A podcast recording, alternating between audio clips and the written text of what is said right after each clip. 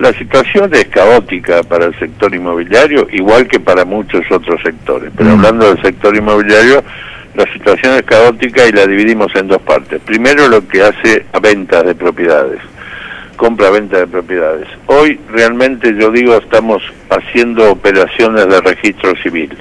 O sea, está comprando aquel que no puede estirar más la fecha de casamiento, que lo están apretando de todos lados, bueno, ese compra. Está comprando el que se divorció en la pandemia y tiene los medios, está comprando.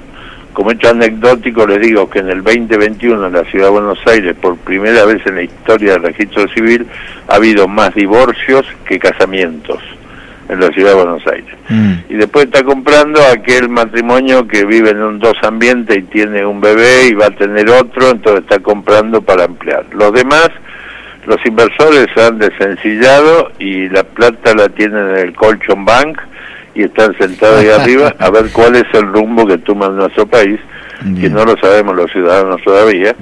Se arregló con el fondo, aparentemente todavía no conocemos un plan económico, el presidente ha dicho desde que asumió que no era amigo de los planes económicos, no le hemos dado un plan económico ni al Club de París ni al Fondo Monetario, así que no lo sabemos. La situación realmente muy complicada, el dólar blue ayer pegó un saltito nuevamente, subió tres pesos en un día, cuando el dólar blue baja, yo digo no baja, se agacha para pegar el salto y siempre va a seguir subiendo porque lamentablemente, queridos amigos, no tenemos moneda en Argentina. Mm. Tenemos un papel que emite el Banco Central y que nos quieren convencer que es moneda. Fíjense mm. que hoy un billete de mil pesos son cinco dólares.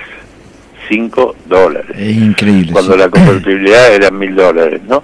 Mm. Y hoy 100 pesos uruguayos es lo mismo que un billete de mil pesos argentinos. Entonces realmente no tenemos moneda, estamos en una situación muy, muy compleja y en la población en general notamos que hay cansancio, agotamiento, inseguridad jurídica, inseguridad mm. anímica, inseguridad política. Mm. Vemos como el Poder Ejecutivo tiene dos rutas, una la de la vicepresidenta, otra la del presidente, no se hablan entre ellos.